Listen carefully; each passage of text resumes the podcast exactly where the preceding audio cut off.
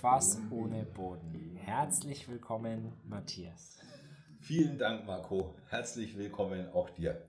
Schön, dass wir wieder da sind. Wir hatten ja eine etwas längere Pause aus den verschiedensten Gründen. Ähm, Elternschaft und äh, du warst ja länger on the road, wenn man das so sagen kann.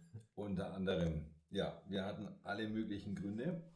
Mein einer war, dass ich auf Reisen war und äh, ich war in den USA, Roadtrip, in der Tat on the road und äh, ich habe auch was mitgebracht. Das ist dann für dich und für alle Hörer, das kommt als Bonbon am Ende. Da sind wir auf jeden Fall alle sehr gespannt, ja. Das heißt, bleibt dran, hört bis zum Ende und darüber hinaus. Wir haben noch einen Hidden Track, der fängt dann eine Stunde nach der Ruhe nach dem letzten äh, Satz an. Weißt du das noch? Das gab es früher immer auf den CDs. Kennst du das? Auch? Ja, da musste man dann einfach laufen lassen. Ne? Und genau. dann äh, der letzte Song ging noch ellenlang und plötzlich kam noch mal was. Genau. Und der CD-Player, der hat immer angezeigt, wie lang der Song jetzt geht. Und da hast du dann schon gewusst, beim letzten Track, wenn da steht, der dauert jetzt 18 Minuten 5, dann wusstest du, jetzt kommt 3 Minuten Lied dann kommt Viertelstunde nichts und ganz am Schluss kam noch irgendwas. Aber stand es tatsächlich drauf, dass ja. das 18, weil ich glaube, das war dann so, dass das letzte Lied war von der, von der Minutenanzahl genauso und du hast dann aber gemerkt, dass die CD weiterläuft und die Minutenanzahl weiterläuft. Aber war das wirklich mit 18 Minuten oder eben mit einer entsprechend längeren Zeit? Jetzt, wo du sagst, ich, es ist weitergelaufen. Aber man hat dann gesehen, ne, dass ja, genau. man jetzt schon in Minute 12, 13, 14 ist. Na gut, wir werden das technisch lösen, dass wir das beim Podcast genauso hinkriegen. Alles klar. Ähm, ja, ein Hinweis. Wir sind tatsächlich äh, face to face heute hier. Yes. Das zweite Mal, glaube ich. Äh, wir wollten ja die Geräusche wirklich weitgehend vermeiden, aber vielleicht können wir zur Untermauerung deiner Behauptung mal einen Ton einspielen. Kann natürlich jetzt auch sein, dass wir einfach hier gegen eine Glasscheibe gewinkt haben. Aber ich muss mal einen Schluck nehmen. Ja, die Auflösung gibt es in der nächsten Folge. nee, freut mich, dass wir uns tatsächlich äh, face to face ähm, ja, hier gegenüber sitzen. War ziemlich spontan. Du ja. bist äh, rüber gescootet. Ich habe ja meinen Scooter jetzt in Betrieb. Ich habe ihn als Weihnachtsgeschenk bekommen und habe ihn jetzt aber im Keller stehen gehabt, monatelang, weil du musst den zulassen. Der braucht eine Versicherung und ich wollte noch keine Versicherung klicken, bevor ich ihn auch nutzen kann. Und jetzt habe ich ihn Anfang März mal registriert und seitdem bin ich unabhängig von Putins Öl und Benzin und Scooter rein mit dem vorhandenen Strom, der in meiner Steckdose vorrätig ist. Aber ja, ähm, wir, wir haben, glaube ich, das letzte Mal im Dezember gesprochen. Ähm, wenn ich so, oder. War das noch im alten Jahr? Es war auf jeden Fall noch im alten Jahr. Ähm, krass, was seitdem alles passiert ist. Ne? Das ist jetzt schon wieder so ein Running Gag mit, mit Putin. Ja, das hätte man sich vor ein paar Wochen noch gar nicht vorstellen können. Ja, stimmt. Ja, es ist auch, wir haben ja ein paar Anläufe schon gemacht. Wir wollten ja die Folge schon mal früher aufnehmen. Und dann haben wir uns auch schon angefangen, ein paar Notizen zu machen. Dann ging es aus dem Grund nicht und dann mal bei dir nicht, mal bei mir nicht. Und es ist echt krass, weil sobald du deine Notizen von vor zwei Wochen nochmal anschaust, die kannst dann alle schon wieder vergessen, weil die sind überholt worden von den Neuigkeiten. Aber ich glaube, also auf Ukraine braucht man nicht eingehen. Nee, wollen wir nicht eingehen. Ähm, ich glaube, wir sind da alle der gleichen Auffassung, dass es ähm, absoluter Bullshit ist, was da passiert, ähm, dass das nicht geht. Äh, aber es ist ein das ist ein zu harter Brocken, glaube ich, für, für, für, den, für den Podcast hier. Ja. ja. Also, und ich glaube, wir würden es auch gar nicht mehr begründen können. Ich glaube, keiner kennt die Antworten. Ja. Nee, also wir sind da recht offen damit zuzugeben, dass wir von nichts so richtig Ahnung haben. Und also von, von Kriegsführung und Strategie und politischen Hintergründen halt schon gar nicht.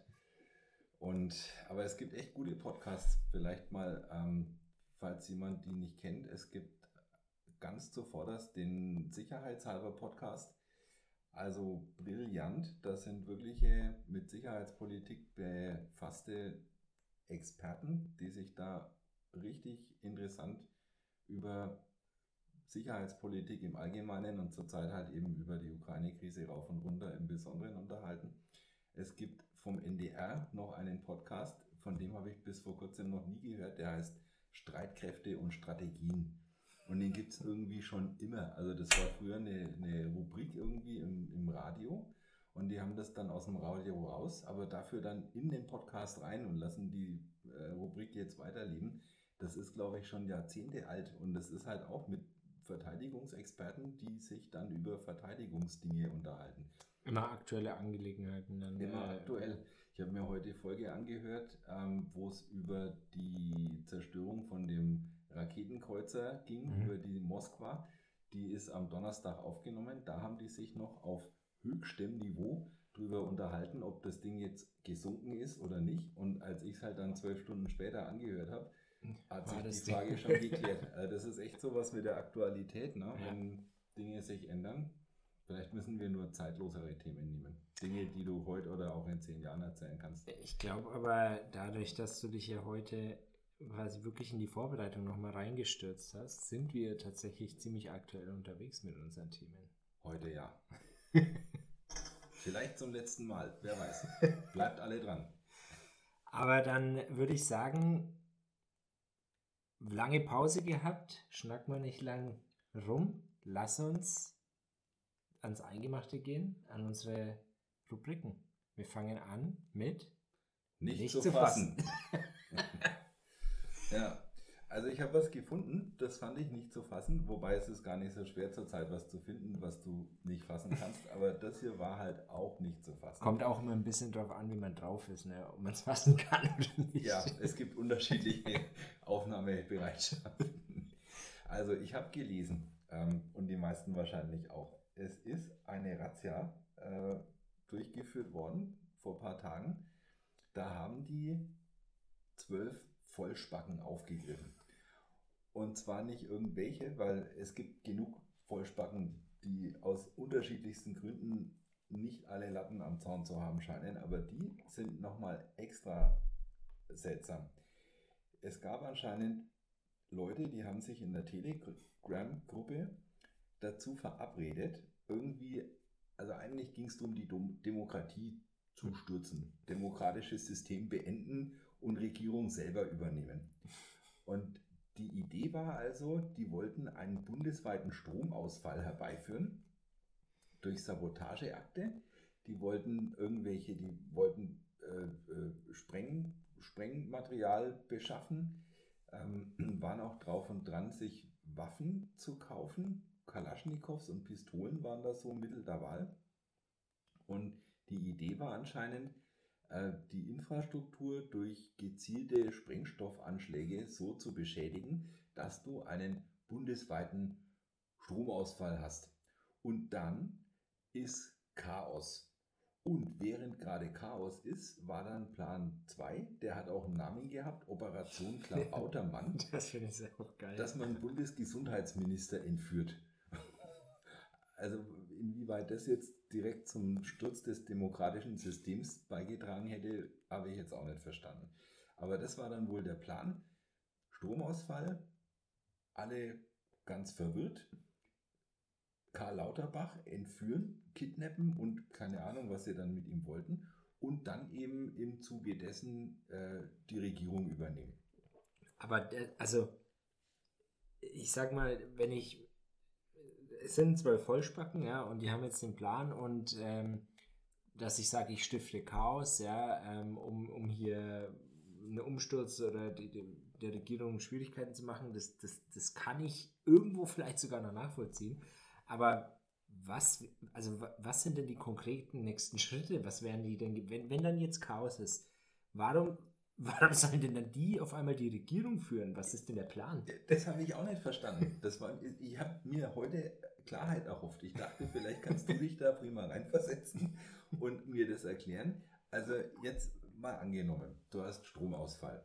Licht ist aus, Heißwasser geht nicht, Heizung mag nicht gehen. Du kannst im Supermarkt nichts bezahlen mit der Karte. Alles klar, Stromausfall, meinetwegen.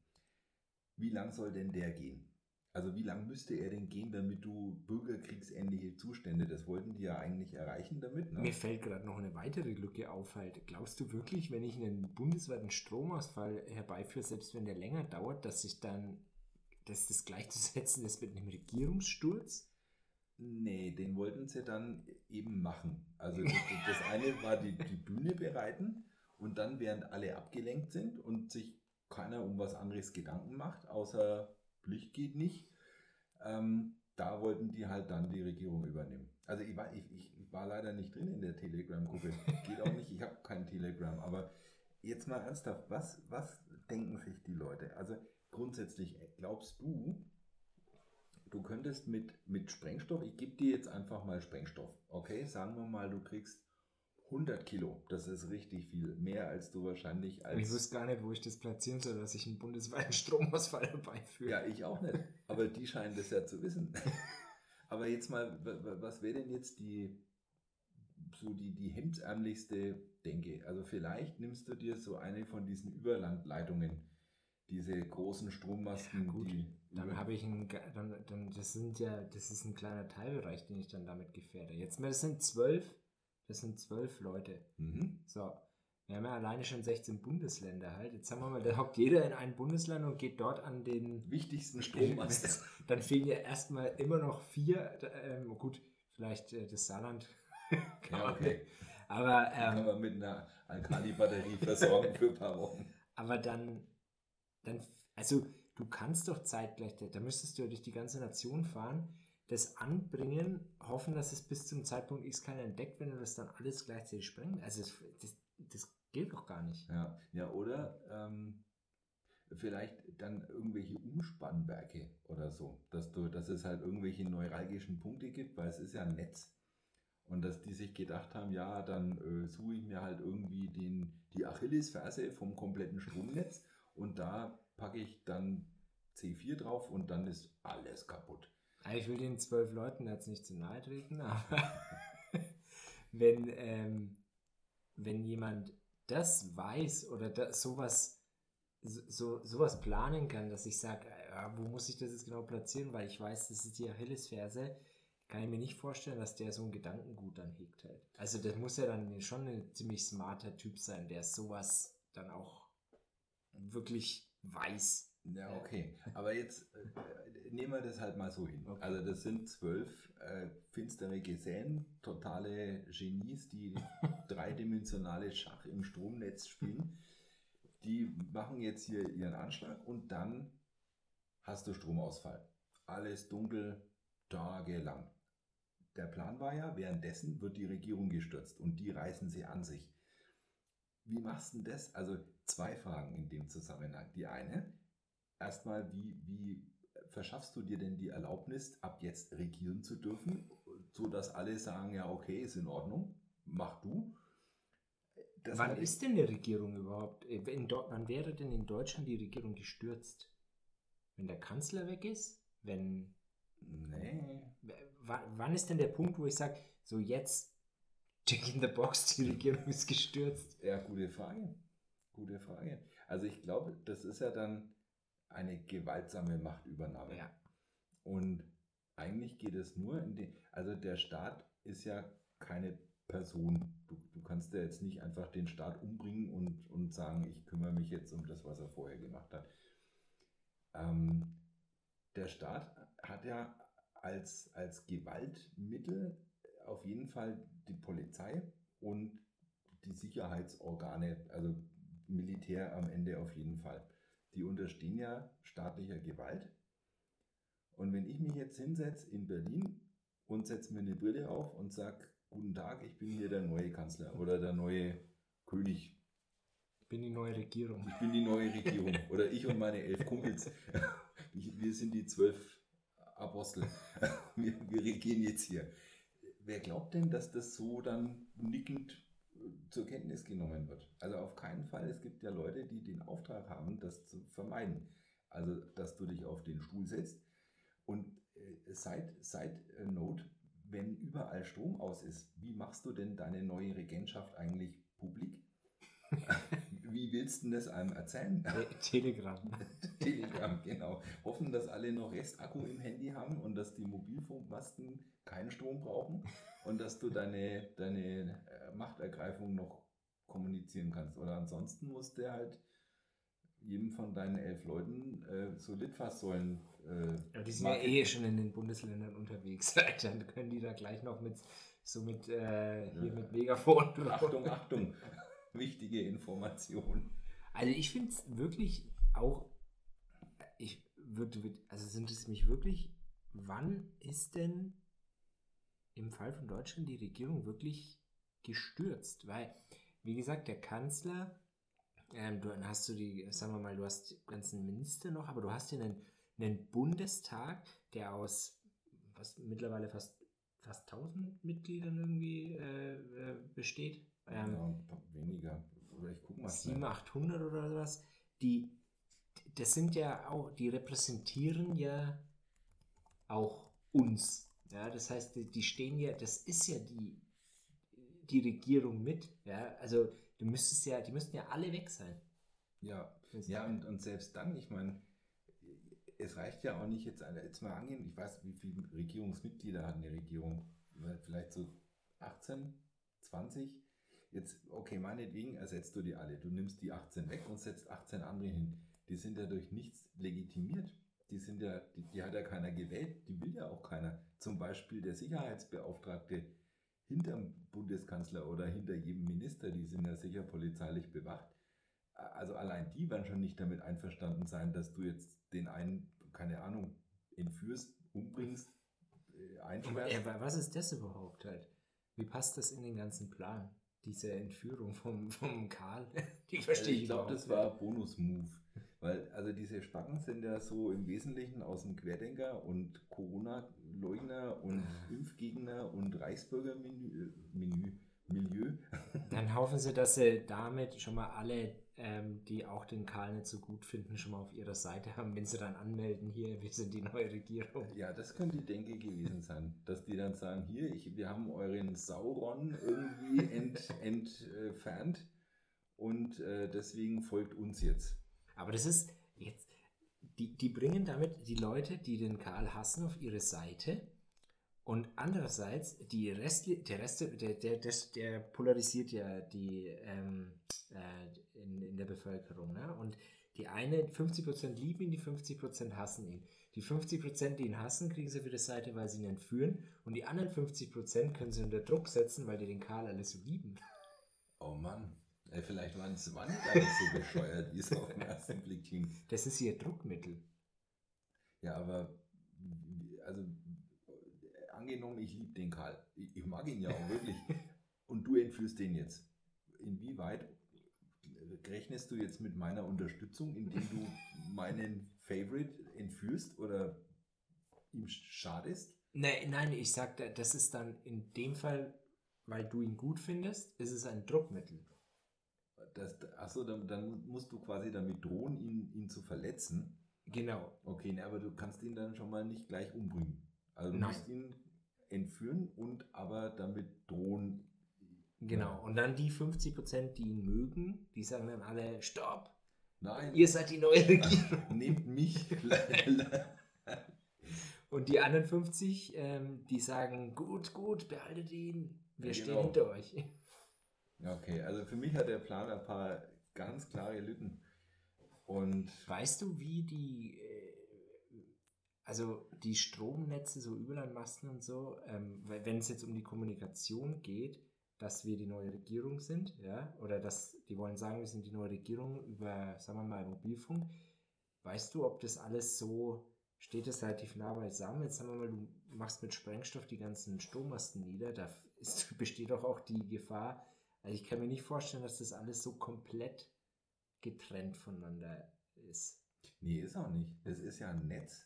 Also das ist ja, ähm, es gibt ja so Netzwerktopologien. Also du kannst da, ich habe irgendwann mal den Wikipedia-Artikel dazu gelesen, du kannst ein Computernetzwerk ja in unterschiedlichen Topologien aufbauen. Du kannst zum Beispiel ein Ringnetzwerk machen. Also du hast irgendwie zehn Computer und willst die miteinander verbinden und du verbindest jeden Computer mit dem links und mit dem rechts von ihm.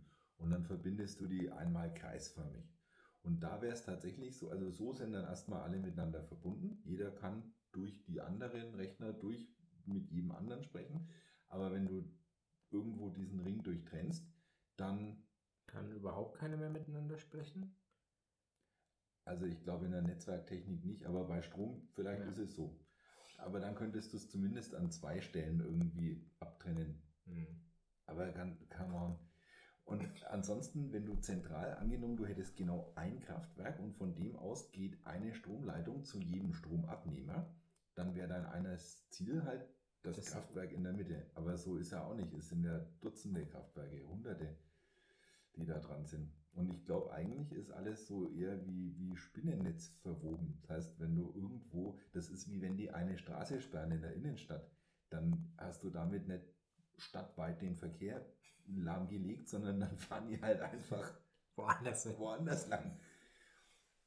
Also, das ist mir alles sehr unreif.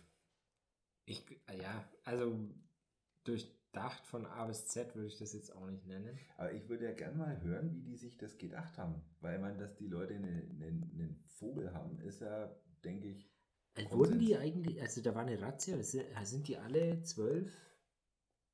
Äh, äh, Weiß man, wer das ist? Sind die alle dingfest gemacht? Oder? Also wie ich es gelesen habe schon, also wie die die überhaupt äh, gefasst haben, war ja, die haben ja, also anscheinend haben die Behörden ja diesen Telegram-Channel schon seit paar Monaten mitgelesen und dann äh, haben die irgendwie so eine fingierte, so einen fingierten Waffenverkauf gemacht. Also die Behörden haben dann denen suggeriert, äh, sie könnten jetzt hier äh, zwei Kalaschnikows und fünf Pistolen kaufen für insgesamt 12.000 Euro auch noch was, das habe ich in den Nachrichten gelesen oder in den Nachrichten gehört. Also ihr Plan äh, sollte, glaube ich, insgesamt 50.000 Euro kosten. Und die wollten halt da zusammenlegen. Und die haben aber keine 50.000 Euro zu 12 aufbringen können und hatten halt jetzt erstmal nur 12. Und deswegen haben die sich gedacht, jetzt kaufen wir erstmal peu à peu einfach ein paar Kalaschnikows und ein bisschen Sprengstoff und fünf Pistolen. Und dann sehen wir weiter. Und Genau, und dabei sind die halt hops genommen worden. Also einer sollte da kommen und den, den Deal durchziehen und die Waffen kaufen. Und den haben sie dann geschnappt und dann weiß ich jetzt nicht, ob der dann die anderen gleich verraten hat oder ob die eh alle bekannt waren aus der mhm. Telegram-Gruppe da. Aber ganz ehrlich, das ist nicht zu fassen. Was geht in den Leuten vor? Das ist auf so vielen Ebenen bescheuert. Das ist bescheuert, dass man sich die Durchführbarkeit so vorstellt. Es ist noch bescheuerter, so einen Plan überhaupt zu fassen. Wie kommst du denn auf so einen Mist? Und mal ganz ehrlich, demokratisches System stürzen. Ne? Es ist doch echt in Ordnung mit einer Demokratie. es ist doch wirklich gut so. Was kann denn eigentlich besser funktionieren, als wenn einfach die Mehrheit der Leute darüber bestimmt, was, was getan wird? Aber die gehören bestimmt nicht dieser Mehrheit an. Was denken Sie sich denn stattdessen? Dann eben einen König oder die zwölf Apostel? Die zwölf Apostel. und der eine ist dann der, der Außenapostel und der andere ist der Innenapostel und Familien- und Soziales-Apostel. Also, wie stellen die sich das vor? Hm. Ist ja zu besetzen jetzt. Nein. Nein, nein. Du bist nicht auf dem Laufenden. Oh. Hat sich heute was getan? Nein, gestern schon. Oh gestern. Mann, ich bin wirklich nicht auf dem Laufenden. Du bist echt auch nicht auf dem Laufenden. Nein, gestern hast du eine neue Ministerin für, was ist es? So, äh, irgendwie ist es Ministerin für alle, außer für Männer. Also außer für äh, normal alte Männer. Weil das musste mal geben, dass dieses Amt, das ist mir irgendwann neulich mal aufgefallen. Moment, ich äh, google mal. Das ist nämlich, das ist nicht nur Familienministerium, das ist eben auch für, ähm, für Kinder, glaube ich, für Senioren, aber auch. Und also irgendwie, ich glaube, die ganze Definition von dem, von dem Ministerium ist genau so, dass alle inkludiert sind, außer mir. aber das äh, werden wir jetzt gleich wissen. Ja, ich äh, tippe mal schnell. Ja, wer ist es denn jetzt? Im Zuge meines Tippens hoffe ich, dass ich dann auch gleich die neue Besetzung. Äh, ja, du finde. bist da lustig. Ja, machst du mir einen Vorwurf, dass ich nicht up to date bin und kennst den Namen nicht? Ja, also der Name ist recht nichtssagend und er ist nicht so einprägsam wie Spiegel. Ich dachte, ähm, äh, die, die haben doch dem Toni versprochen, dass er nachrutscht, sobald Nein. die erste Stelle frei wird. Nein, der Toni ist schon daran gescheitert, dass er keine Frau war weil die Grünen ja, ja ihre Ministerposten paritätisch besetzen. Ja, und auch das Ganze, der Scholz hat es ja auch gesagt für sein ganzes Kabinett. Mhm. Also konnte nur eine Frau sein. Und der Toni kommt nicht in Frage. Aber er hat lange Haare. Ja, er wird nicht als Frau gezählt. Google ist auch nicht up to date. Ja, oder vielleicht bin ich meiner Zeit voraus, weil bei Google steht hier auch noch Behördenleitung Anne Spiegel. Aber es stimmt nicht. Es stimmt nicht. Ja, das weiß ich auch, dass es nicht stimmt, aber ich dachte, es gibt noch keinen Nachfolger. Also erstmal zu der Frage, wie das Ministerium heißt. Es ist das Bundesministerium für Familie, mhm. Senioren, mhm. Frauen und Jugend. Mhm. Okay, also Senioren sind wir beide nicht. Frauen sind wir beide auch nicht. Ich bin Familie. Ja, aber wer ist schon nicht Familie? Ich meine, jeder hat doch Verwandtschaft. Aber du bist Familie im klassischeren Sinne mit Vater, Mutter, Kind. Ja. Na gut, aber ich zum Beispiel, wenn man es so sieht, bin ich auch nicht Familie. Also dieses Ministerium ist für jeden außer für mich. Ja, und wer ist es jetzt? Ja, Mann, ich habe immer noch die Google-Seite offen. Also reichen wir nach. Google weiß es selbst noch nicht. Nein, nein, nein. Kriegen wir hin. Also das Amt wird übrigens abgekürzt als BMFSFJ. Und deren Leiterin, oder wenn du auf die Homepage gehst, ist die Schlagzeile Anne Spiegel tritt zurück. Da steht aber nicht, wer stattdessen an die Stelle getreten ist. Ja, noch niemand. Doch, es war jemand. Es war jemand. Pass auf. Tagesschau.de. Ich suche. Oh Gott, die Suchfunktion ist da nie so super. Familienministerium. Also während der Matthias jetzt hier googelt, stoße ich jetzt tatsächlich mal mit dem Tisch an. Komm, wir und jetzt mit ihm. So, und ich hab's jetzt auch. Also, deine neue Bundesministerin heißt, Trommelwirbel, Lisa Paus. So wie Pause, ohne E. Kenne ich nicht. Kennt keiner. Aber die scheint renommiert zu sein, also die ist Politik erfahren. Ich habe gehört, die ist, glaube ich, seit 2009 schon im Bundestag als Grüne und mehr weiß ich von ihr auch nicht. Aber gut, haben wir das schon mal weg. Äh, wie sind wir drauf gekommen? Ach so, wie man eine Regierung stürzt. Ja. genau. Dann, dann hast du den Bundesapostel für, was war es, Familie, Senioren, Frauen und Jugend. Frauen und Jugend. Na, und für dich. Und für mich. Aber so könntest du halt Sympathie bei mir dann schon gut machen. Ne? Wenn jetzt einer kommt und It's sagt. It's all about you. Ja, die, wir, hör mal zu, wir sind hier die neue Regierung. und wir haben jetzt auch einen Minister für dich. Dann sage ich erstmal, okay, tell me more. Aber da kriegen die dich bestimmt. Du weißt schon, du sitzt abends so in deinem, in deinem Sessel so eingepfercht und dann läuft so ein kleiner Werbespot wo du dann so direkt angesprochen wirst. Weißt du, so, du wirst auch mal von deiner Regierung nicht genannt. dann komm jetzt zu den Aposteln. ja, ja, vielleicht sind wir da alle anfälliger, als wir glauben. Die Zivilisationsdecke ist dünn. Gut, es wird nicht funktionieren. Wir wissen nicht, wie man auf solche Ideen kommt. Wir kennen solche Leute nicht. Hoffentlich. äh, und damit würde ich einen Strich machen unter unsere Rubrik nicht zu fassen. Dann lass uns jetzt mal weiterschauen in der Rubrik. Wir schreiten fort und kommen zur Rubrik Faszinierendes. Beziehungsweise Surprise hatten wir jetzt auch schon öfter. Ein Surprise-Topic, weil es immer schwierig ist, faszinierende Themen äh, zu finden, die uns alle faszinieren. Ah, ich finde, wir haben hier eine Bombenmischung. Ich, ich, ich surprise dich jetzt mit was Faszinierendem. Marco, du bist ja wie ich ein Digital Native. Wir, wir sind ja groß geworden im Internet. Im Und WWW. Im WWW, im World Wide Web.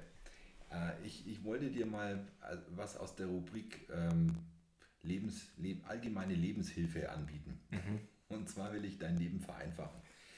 Wir kriegen so viele Nachrichten um die Ohren. Es gibt so viel mehr zu lesen, als du schaffst zu lesen. Und es ist einfach nicht zu machen, sich jeden Artikel über alles durchzulesen. Aber es gibt zumindest eine hervorragende Methode, wie du schon mal recht viele von den Artikeln, die du nicht lesen brauchst, direkt erkennst und überspringen kannst.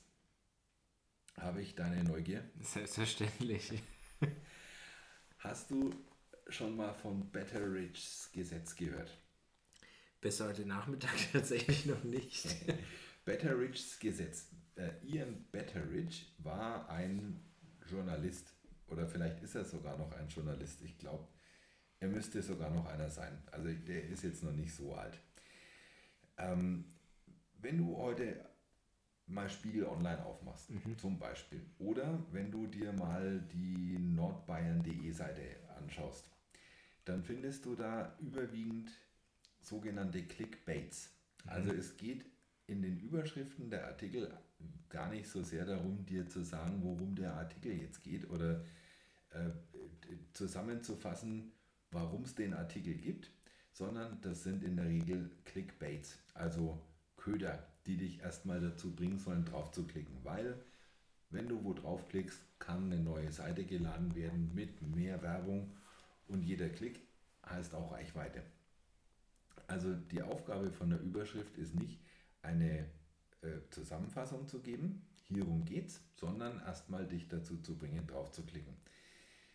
Wenn du in einer Überschrift, also du kennst solche Überschriften wie ähm, Du wirst nicht glauben, was dieser Teenager gefunden hat, als er unter sein Bett geschaut hat.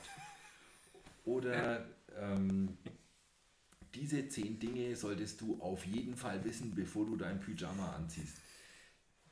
Die sind, also irgendwie sagt dir das gar nichts drüber, worum es jetzt hier geht, aber es geht halt darum, deine Neugier irgendwie zu entfachen, dass du halt dann doch draufklickst. Ne? Dann willst du wissen, ja was, was hat denn der Teenager jetzt gesehen unter dem Bett, dass es wert ist, da einen Artikel drüber zu schreiben. Und am Ende nichts. kommt raus nichts irgendwie. Oder eine Wollmaus. Oder keine Ahnung, sein Poesiealbum von vor fünf Jahren. Also es ist immer eine Enttäuschung, wenn du auf so ein Clickbait draufklickst. Und es gibt eine bestimmte Art von Clickbaits, die saugern genommen wird, und zwar Ja-Nein-Fragen, die irgendwie was andeuten. Zum Beispiel, gerade zur Zeit gern genommen, setzt Putin jetzt Atomwaffen ein? Fragezeichen. Oder ähm, sollte man seinen Weizen bei Vollmond anbauen? Fragezeichen. Also Ja-Nein-Fragen. Und es gibt eben Betteridge's Gesetz. Der hat nämlich mal eins erkannt. Wenn jemand eine Überschrift formuliert und wenn er die in einer mit Ja oder Nein beantwortbaren Frage stellt, dann ist die Antwort immer Nein. Du brauchst den Artikel nicht zu lesen. Die Antwort ist Nein. Und es hat sogar einen ganz guten Grund, weil wenn was da angedeutet wird, eine Tatsache wäre, eine berichtenswerte Tatsache, dann wäre da kein Fragezeichen. Wenn jetzt, keine Ahnung, wenn der Putin Atomwaffen eingesetzt hätte, dann wäre die Schlagzeile ganz sicher nicht, setzt Putin jetzt Atomwaffen ein, Fragezeichen, sondern Putin setzt Atomwaffen ein.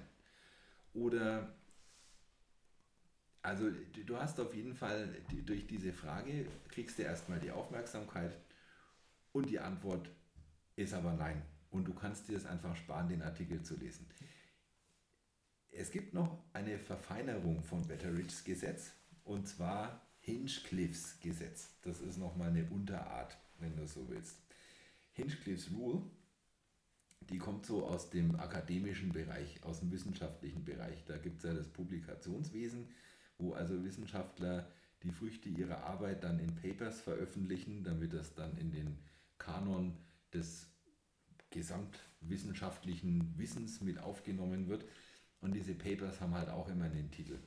Und jetzt gibt es halt oft auch Wissenschaftler, die forschen an irgendeiner Frage, an irgendeinem Thema, haben dann nach drei Jahren Forschung herausgefunden, dass an der Hypothese einfach nichts dran ist. es, es war eigentlich für die Katz, aber es muss ja trotzdem am Schluss ein Paper rauskommen. Und dann greifen auch Wissenschaftler gerne dazu, das Paper irgendwie mit einer Ja-Nein-Frage zu betiteln, wie äh, hat der vermehrte Einsatz von Düngern einen Einfluss auf das Liebesleben der Feldhamster? Und rat mal, was die Antwort ist. Nein. Nein, wahrscheinlich nicht. Also nicht, dass man es nachweisen könnte. Wahrscheinlich. Wahrscheinlich nicht. Genau. Und also das ist so ein, ein Lebensrat. Äh, siehst du so eine Überschrift mit Fragezeichen, du brauchst den Artikel nicht lesen. Antwort ist nein. Gibt es eigentlich eine, gibt es in der Bildzeitung eigentlich äh, Überschriften, die kein Fragezeichen haben? Ich glaube, mhm. die Bild, äh, das, das, wenn, ich, wenn ich dieses Gesetz lese und äh, mir, mir überlege, wenn ich jetzt mal so, Welt.de arbeitet auch so, aber Bild ist, glaube ich, das, ich glaube, die können das gar nicht anders. Das hat sich so entwickelt. Also ich glaube, ich, ich, ich kenne noch Zeiten, als die Überschriften wirklich Zusammenfassungen vom Artikel waren. Ja, ja. Der, wenn du eine, ich glaube, wenn du heutzutage eine normale Zeitung kaufst, dann hast du einen Header, dann hast du da äh, in, in Fett, dann hast du noch mal, dann hast du so eine kleine den Subtext. Executive Summary. und dann, äh, das, das sind dann die, die dann nochmal weitergehen, wenn es es interessiert. Und die, die dann richtig hart sind, die lesen dann den ganzen Artikel. Ja, das stimmt. Aber ich kann dir sagen, wer da draufklickt halt auf solche Clickbaits. Wer klickt denn da drauf? Unsere Zwölfer Posten.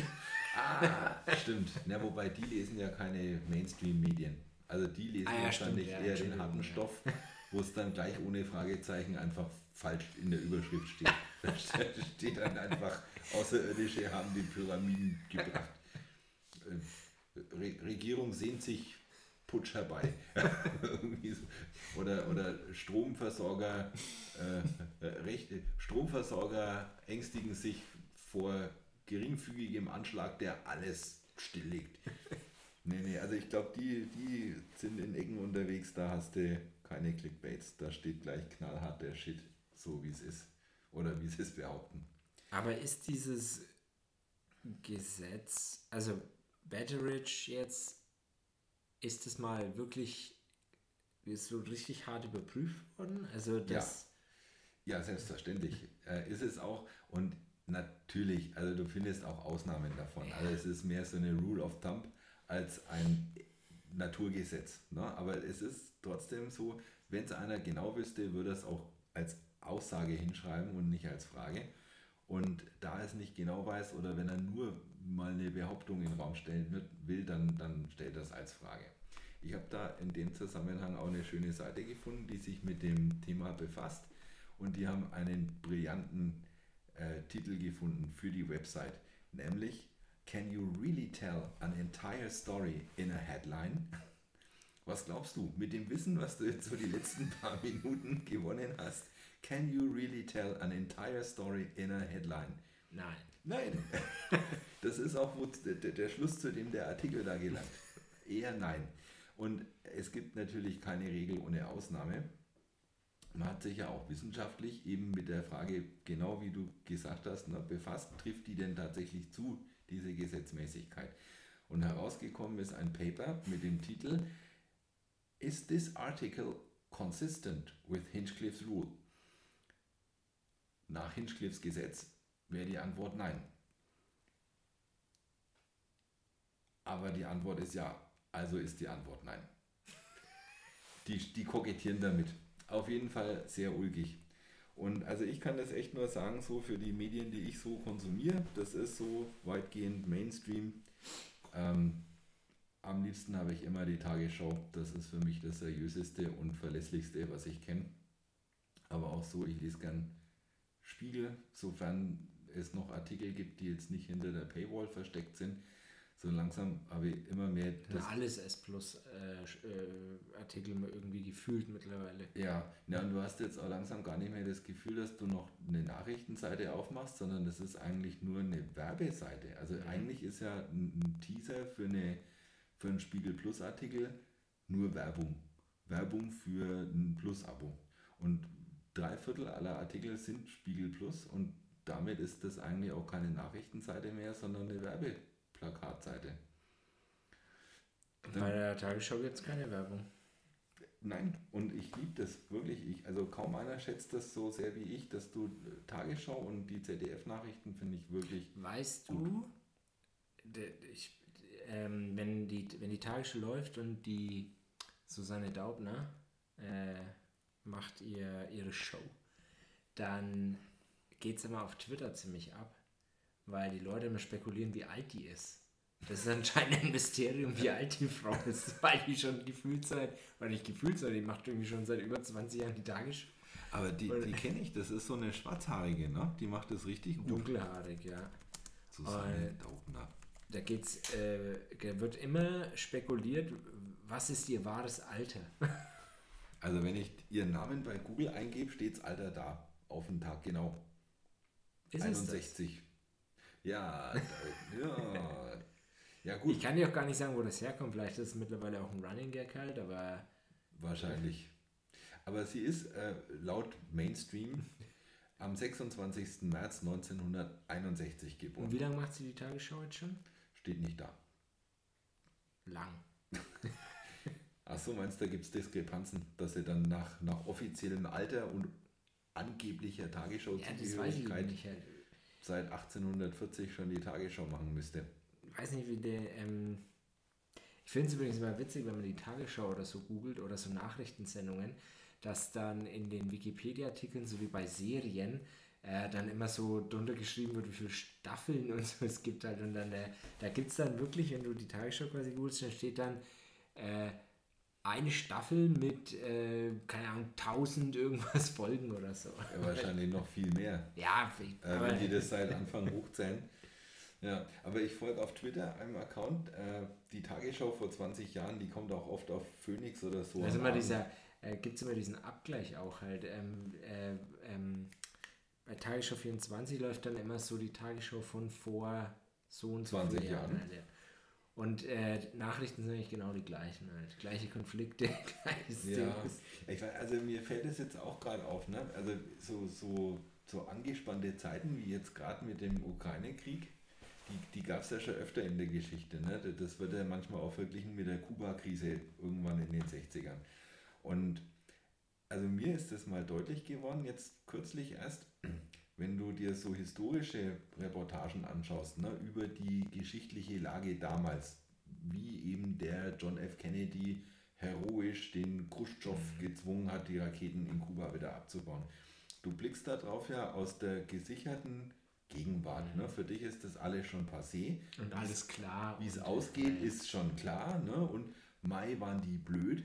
Und ja, hätte er doch wissen müssen oder hätte er sich ja gleich denken können. Aber während es geschieht, weißt du ja nicht, wie es ausgeht. Ne? Es ist halt so wie bei uns jetzt, vielleicht hoffentlich in zehn Jahren, blickst du zurück und dann sagen alle, ja, hätten sie dem Putin damals nicht äh, Kontra geboten durch Waffenlieferungen, ne, dann wer weiß, was passiert wäre. Und aus der Gegenwart, aus, der, aus dem gemütlichen Sessel der Gegenwart, da lässt sich dann immer leicht drüber urteilen, ob jetzt einer richtig oder falsch reagiert hat oder was er hätte machen müssen oder was er denn gemacht hat und es war nicht gut. Aber so aus dem Erleben der Gegenwart, wenn Geschichte jetzt gerade in der Gegenwart passiert, und eben alles offen ist, wie es ausgeht, ne, dann ist das nochmal eine ganz andere ja. Sache. Da war doch wieder über Krieg gesprochen. Ja, aber nicht unter der Behauptung, wir hätten eine Ahnung davon. Das ist ja nur unser Eindruck. Aber nochmal ganz schnell zurück zu Bettericks ja. äh, Gesetz. Ich habe ja im Rahmen meiner Recherche noch eine geile Internetseite gefunden, die ist richtig Internet Gold. Mir ist schleierhaft, warum ich die nicht schon längst in den Bookmarks habe. Und die heißt einfach betterrichslaw.com. Und die hauen wir auch in die Show Notes. Also die hat kein Impressum, sie sagt nichts über sich aus, warum es sie gibt, wer die macht, aber sie ist auf jeden Fall optisch, ästhetisch und offensichtlich werden da einfach aus unterschiedlichsten Quellen immer die aktuellen Schlagzeilen, die auf die Betteridge Law zutrifft, äh, einfach groß auf die Website gehauen. Also ich habe es jetzt gerade mal aufgemacht. Letzte Aktualisierung vom 15. April. The big idea, should we get rid of the scientific paper? Was glaubst du ist die Antwort? Stammt anscheinend von theguardian.com. Nein. Nein. Auch von heute Is the woke cultural agenda of union leaders undermining support for unions? Nein. Nein. also eine, eine Fundgrube an Schlagzeilen, die Betteridge's Gesetz gehorchen und die scheint täglich mehrfach aktualisiert zu werden. Richtig schick gemacht. Dringende Empfehlung. Internetgold. Packen Hier wir von gestern. Is, Trumps, uh, is Trump the Democrats' secret weapon? Nein. es ist so schön, du brauchst das alles nicht lesen. Das spart dir im Grunde mindestens 30% Zeit beim Medienkonsum. Na gut, Überschriften, bei denen die Antwort klar ist. Es gibt Überschriften, bei denen ist die Antwort nicht so klar, wie bei den Berichten über unser Pulverfass. Wollen wir das mal anfassen? Saubere Überleitung, sehr gut. Mhm. Gucken wir mal, dass es nicht hochgeht. Ja, ja, es ist schwierig, ne? Also irgendwas ernsthaft als Pulverfass mal äh, zu, zu, ja, wollen wir warnen eigentlich? Oder wollen wir uns nur in die Position bringen, nachher sagen zu können, wir haben es ja vorher schon gesagt. ich glaube, wenn wir ehrlich sind, ist es letzteres. Ja. ja gut, aber ich meine, in unserer Kapazität, wem steht, stünde es mehr zu, äh, vor Pulverfässern zu warnen als uns? Und da gibt es eins. Willst du wissen, welches? I think I know. Tell me. Ähm, wir machen einen kleinen Ausflug ins, ins Rote Meer mhm. zur FSA Saver. Oder auch FSO Suffer.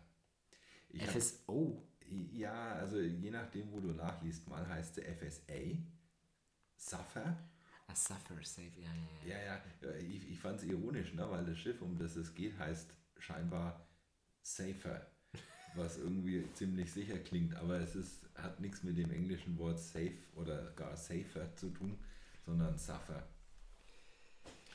Ja, das hängt da so rum im Roten Meer. Dümpelt vor sich hin. Und was, was tut's denn da? Läuft langsam voll. Mhm. Mit Salzwasser.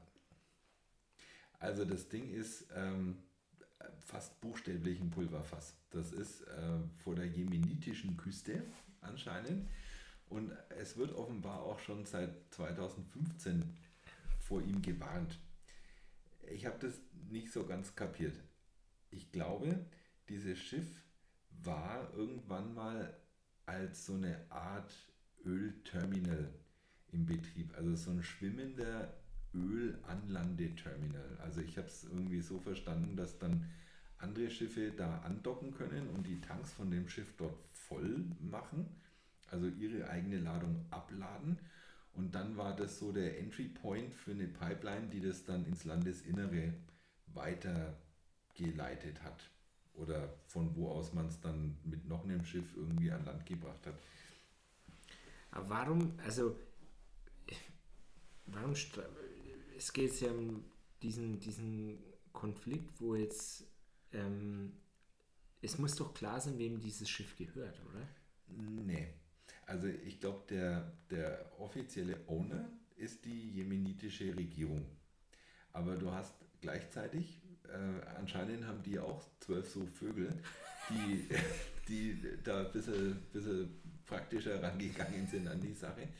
Und das ist jetzt auch so ein Konflikt. Ne? Ey, nie im Leben traue ich mir zu, den irgendwie darzustellen oder zu erklären, wie der kam und was der für Wurzeln hat. Aber Tatsache scheint zu sein, im Jemen gibt es einen Bürgerkrieg.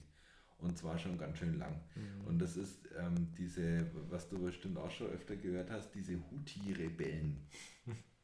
Ähm, also der Begriff, den habe ja. ich schon gehört, ne? aber in welchem Kontext hätte ich dir jetzt nicht sagen können. Aber anscheinend geht es halt darum, also irgendwelche Houthi-Rebellen versuchen da die Regierung zu stürzen oder haben die schon an sich gerissen. Und Saudi-Arabien ist da auch irgendwie als Konfliktpartei mit drin. Und dann gibt es noch die Regierungstruppen, die da auch noch regierungstreu sind. Also ganz schlimm. Ähm, ja, geht halt seit, seit Jahren und Aberjahren äh, dieser, äh, dieser Konflikt und Bürgerkrieg anscheinend.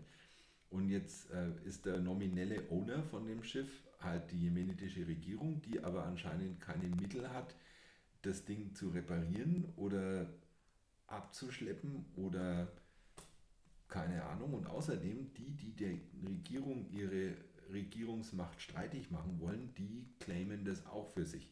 Also die sagen, hier ist äh, Haufen Öl und äh, das gehört jetzt uns und das gehört nicht mehr der Regierung. Aber worum es überhaupt geht, also dieses Schiff, das liegt da vor Anker oder ist da irgendwann mal aufgelaufen auf irgendeine Sandbank. Das ist da auf jeden Fall stuck. Und da sind immer noch über eine Million Barrel Öl drin. Und ähm, das ist natürlich Kohle. Also das war zu dem Zeitpunkt, wo ich die Artikel drüber gesehen habe, die waren so aus dem Zeitraum 2018, 2019, da hat es immer geheißen, so um die 80 Millionen US-Dollar. Ich glaube, inzwischen sind es deutlich über 100 Millionen US-Dollar wert, den dieses Öl da hat. Aber ich, ja, mir ist das äh, wirklich schleierhaft, wie das das schon, das steht da jetzt einfach. Oder das ist, das ist vor, vor ein paar Jahren da irgendwo aufgelaufen. Mhm. Ja. Ähm, wieso läuft denn jetzt auf einmal dann seit, seit, seit zwei Jahren da Salzwasser in den Maschinenraum? Was ist denn da passiert? Na, das Ding, das gammelt einfach vor sich hin. Also das steht da und wird nicht gewartet und nicht repariert. Also es, es rostet vor sich hin und Salzwasser ist halt nun mal grundsätzlich aggressiv für alles, was du da so drin vor sich hin gammeln lässt. Und also dieser Tanker ist anscheinend nur einwandig, was unüblich ist. Also Öltanker haben mindestens zwei Wände heutzutage. Ne, da halt so eine Tankwand mhm. und selbst wenn die kaputt geht, dann gibt es nochmal eine äußere Wand, die ein Ölauslaufen vermeidet. Und das Ding hier hat aber nur eine Wand. Das heißt, wenn da irgendwo ein Loch drin ist, dann fängt es an auszulaufen. Und also es, es lässt auch keiner ähm, zu, dass sich einer dem Schiff so richtig nähert. Weil also es gibt wohl zwei wesentliche Konfliktparteien in dem Bürgerkrieg. Fragen wir jetzt nicht wen, sicher die Houthi-Rebellen und die Regierung. Auf jeden Fall wollen die ja beide äh, das Öl da drin haben. Und beide claimen also die Ownership für dieses Schiff und beide äh, ähm, würden dem anderen dann vorwerfen, es an sich reißen zu wollen, sobald er sich dorthin begibt und es irgendwo hin wegschleppt. Also sobald einer das Schiff bewegt, sagt der andere, äh, mein Öl. Aber Hauptsache, ich claim das für mich, lass da niemanden hin, der das reparieren kann, weil ich scharf bin auf das Öl, das da drin ist. Und dann sprengt mir irgendwann die, die Außenwand weg halt und dann sickert die ganze äh, Suppe ins Meer, also dann hat nämlich keiner mehr Öl. Ich kann das so nicht stehen lassen, von wegen, der sprengt hier einfach alles weg. Es gibt durchaus verschiedene Möglichkeiten, wie dir das um die Ohren fliegen kann. Also wahlweise kann es einfach nur auslaufen oder es fliegt dir um die Ohren. Also geht beides. Ja, aber in beiden Fällen ist das Öl weg. Ja, schon, aber für die, die es claimen. Eifersüchtige Ehemänner haben doch auch oft den Gedanken, wenn ich sie nicht haben kann, soll er sie auch nicht haben. Und das ist dann ganz oft das Motiv bei Aktenzeichen XY äh, wegen einem Beziehungsmord. Same story, wenn du mich fragst. Also Aber mit, mit äh, ein bisschen drastischeren Auswirkungen. ja, also ich habe mal hier ein paar Sachen aufgeschrieben, nur jetzt mal unabhängig davon, ob es ausläuft oder in die Luft fliegt. Also eigentlich in der Konsequenz. Also, dass es in die Luft fliegt, ist gar nicht so unwahrscheinlich, weil ähm, das Schiff dort ist nur zu einem Drittel gefüllt ungefähr. Also es hätte die dreifache Kapazität, es könnten drei Millionen Barrel Öl rein. Und wenn du so ein Ding nur zu einem Drittel füllst, dann hast du nochmal eine Bonuschance, dass es dir um die Ohren fliegt, weil die leeren Tanks oder die Luft in den Tanks, da reichern sich dann immer mehr diese Gase und Mhm. diese ausgedünsteten Ölaromen Höchst an. explosiv. höchst explosiv. Und er steht dann da in der Sonne des Roten Meeres vor der Küste von Jemen. Und da kannst du drauf warten, wenn da einer, na gut, also wird wahrscheinlich Kleiner Warnschuss. aber kleiner Warnschuss oder so, wer weiß. Na gut, also was dann passiert. Eine Konsequenz ist auch ganz geil. Ähm, es gibt da anscheinend einen sehr wichtigen Hafen, der heißt Al-Hodeya. Nee, Al-Hodeida. Und wenn da jetzt also eine Ölkatastrophe passiert, dann weiß man jetzt schon, dass dieser Hafen auf jeden Fall für sechs Monate mindestens unbrauchbar ist. Der kann dann durch nichts mehr verlassen oder angefahren werden, weil da einfach Ölsuppe rumschwappt. Also Hafen im Arsch. Dann haben wir, wenn der Hafen nicht genutzt werden kann, dann äh, kann nichts angeliefert werden, keine Waren, keine Güter, alles wird knapp. Das, was da ist, ist dann unerschwinglich teuer. Also Versorgungskrise. Mal von den Fischen, die im Roten Meer ab, ganz abgesehen, da wohnt Haufen geiles Zeug. Äh, ich glaube, Delfine, Mantas, Korallen. Also Rotes Meer ist ja nicht umsonst äh, sehr populär bei Tauchern. Kannst dir vorstellen, Millionen Barrel Öl rein, alles im Arsch. Ähm, die Trinkwasserversorgung ist dann auch im Arsch. Oder die Nahrungsmittelerzeugung, für die du ja wiederum Trinkwasser bräuchtest. Oder auch Energie. Energie hast du dann auch nicht, weil du kannst keine Ölanlieferungen mehr in diesem Hafen da entgegennehmen. Ist auch im Arsch. Am Ende Und- des Tages ist alles im Arsch. Es ist alles im Arsch. Es ist alles im Arsch und zwar ganz schön lang. So stürzt man eine Regierung. Ja. Tja, aber das musst du echt mal auf der Zunge zergehen lassen. Und das ist, man, man hat diese Gefahr vor Augen. Man sieht es, man weiß es. Es ist eine Frage der Zeit, wann das Ding ausläuft oder explodiert. Und du kannst nichts machen oder es traut sich keiner was zu machen. Und es wird geschehen. Und die UN warnt da schon seit Jahren davor, dass da ein, ein Riesenproblem kommt. Das ist dann eine, eine Umweltkatastrophe, eine humanitäre Katastrophe, eine Alleskatastrophe. Und ich meine, eine Katastrophe, von der du weißt, dass sie geschieht, eigentlich möchte man meinen, da wird jetzt sofort was unternommen. Ne? Aber anscheinend ist es nicht möglich oder es gibt nicht genug politischen Willen, ähm, das irgendwie zu retten. Ja, äh, das muss eigentlich dann, es muss ja eigentlich von, von mit politischem Willen außerhalb dieses, dieses Kreises passieren, weil die Leute, die im Jemen jetzt leben, ja, die das vielleicht interessiert, die, die stecken mit, oder da ist Bürgerkrieg. Ja, Mhm. ähm, das ist wahrscheinlich, ich weiß gar nicht, ob die das dann wissen oder so wahrnehmen, aber das ist halt wahrscheinlich eines der geringsten Probleme, dass da dieses äh, Schiff da halt äh, vor, vor, vor angelegt hat. Ja, wenn ich der wollte gerade Bürgerkrieg fragen, was ist das geringste Problem, das Schiff oder der Bürgerkrieg? Nein, nein, das ist für die, ähm, die im Bürgerkrieg dort leben halt, ja. Ähm, ich weiß gar nicht, ob die das so bewusst wahrnehmen dann mit diesem Schiff halt, weil bei denen ist halt einfach scheiß Bürgerkrieg. Ja, Ist, also ich kann es mir nicht vorstellen und ich, ich glaube, ich würde mir die Gedanken jetzt auch nicht machen. Ne? Wenn ich unmittelbar von einem Bürgerkrieg betroffen bin, dann ist für mich das Schiff da draußen, das halt seit ein paar Jahren da steht und es ist nichts passiert, das würde mir jetzt auch nicht so viel Gedanken machen. ja, und wer, wer kann, wer, was ist, gibt es da weitere Plan, Planungen, dass da jemand eingreift? Pff, Nee, Irgendwas? also ich habe alles mal auf den Kopf gestellt, habe das ganze Internet mal abgesucht nach, was, was macht man denn jetzt da und alles, was du dazu findest, sind immer nur Warnungen. Warnungen, Warnungen von der UN, von den lokalen äh, Authorities, von Umweltverbänden, von Wissenschaftsverbänden, also Warnungen, das ganze Internet voll. Lösungen, nada. Ja, das ist Wahnsinn. Das ist halt, äh, das, Und also noch besser wird es dann, also jetzt mal von den offensichtlichen äh, Dingen, die alle im Arsch sind dann, also aufgrund der Lage dort, Bürgerkrieg, du hast ja dann eine Knappheit an allem, ne? haben wir gerade schon gesagt, Essen, Wasser, auch so Güter des täglichen Bedarfs und alles, was knapp wird, um das wird ja dann erst recht nochmal gerungen. Und dann hast du dann noch äh, weitere, ja, weiß nicht, An Anrainerstaaten oder halt andere Betroffene in dem Gebiet Und um die paar Dinge, die es dann noch gibt, das bisschen Wasser, das bisschen Lebensmittel, das bisschen Güter, noch, da noch intensiviert sich dann der Krieg. Das war dann auch noch mal wilder. Und es ist ein Pulverfass hoch drei.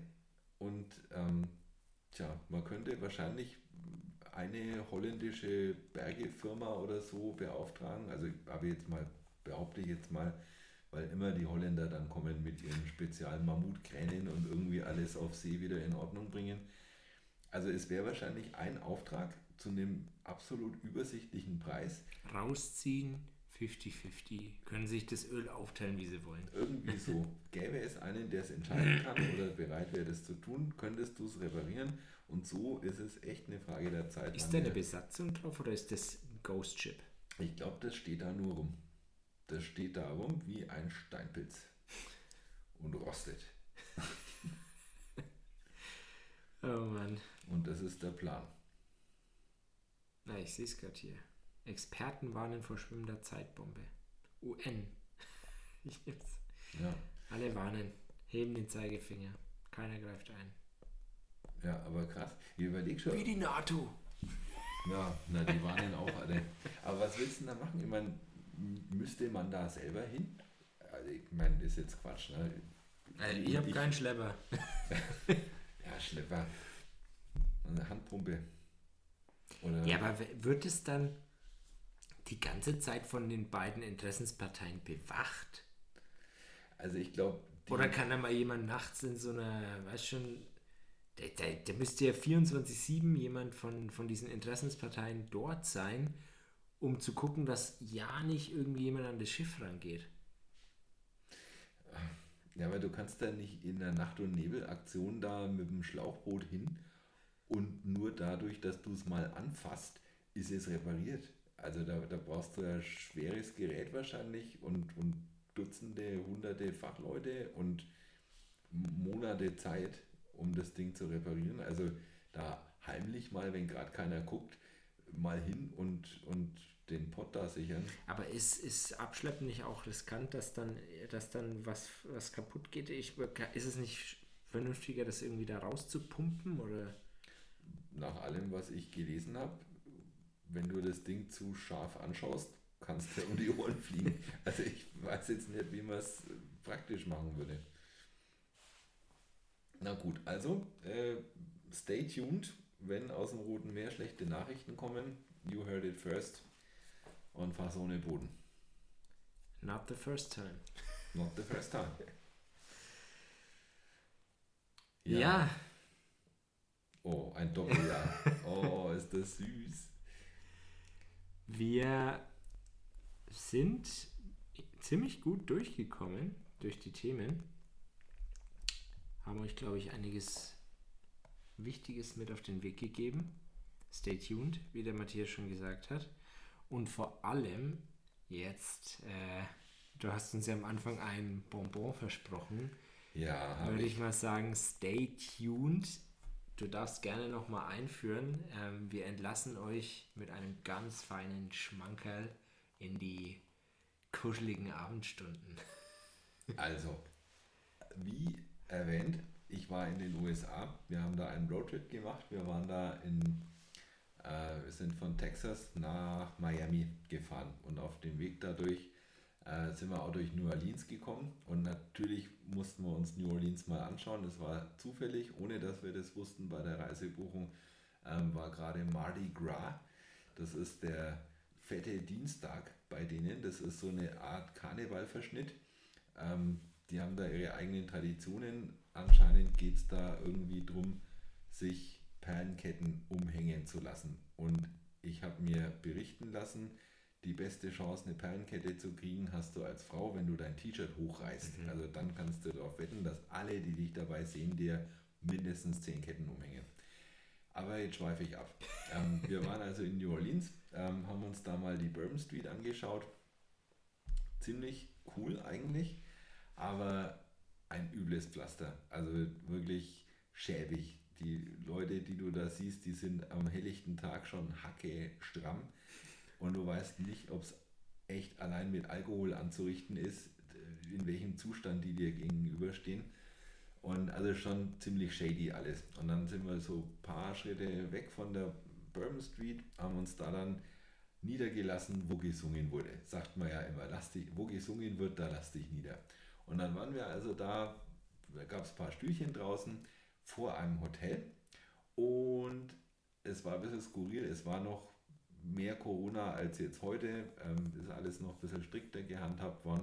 Es gab also in diesem Hotel eine große Halle, da stand ein Musiker drin und wir saßen aber auf Stühlen, die vor dem Hotel waren, so am Straßenrand. Und der arme Musiker, der stand da Mutterseelen allein in einer viel zu großen Halle und hat da vor sich hin musiziert. Und das Beste, worauf er hoffen konnte, war halt, dass ab und zu einer sich dazu herabgelassen hat und dann so vom Straßenrand rein so dieses Applaudieren, wo du alle fünf Sekunden nochmal einen neuen Klatscher hörst. Also der hat mir, der war irgendwie sau sympathisch, der, der stand da drin, der war ein Multitalent. Saxophon hat er gespielt, Schlagzeug hat er gespielt, Mundharmonika, gesungen hat er, Trompete hat er, alles hat er, Gitarre hat er, Bass, egal. Also ich, wahrscheinlich spielt er mehr Instrumente, als ich beim Namen kenne. Und ähm, mir tat es so leid und mich hat es so äh, erinnert an die Szene aus den Blues Brothers. Du kennst die Blues Brothers? Mhm. Selbstverständlich. Die wollen die Band wieder zusammenkriegen. Und ganz früher waren die Blues Brothers eben die Band und inzwischen haben sie alle irgendwelche anderen Jobs. Der eine sitzt im Knast, der andere macht dies, der andere macht das.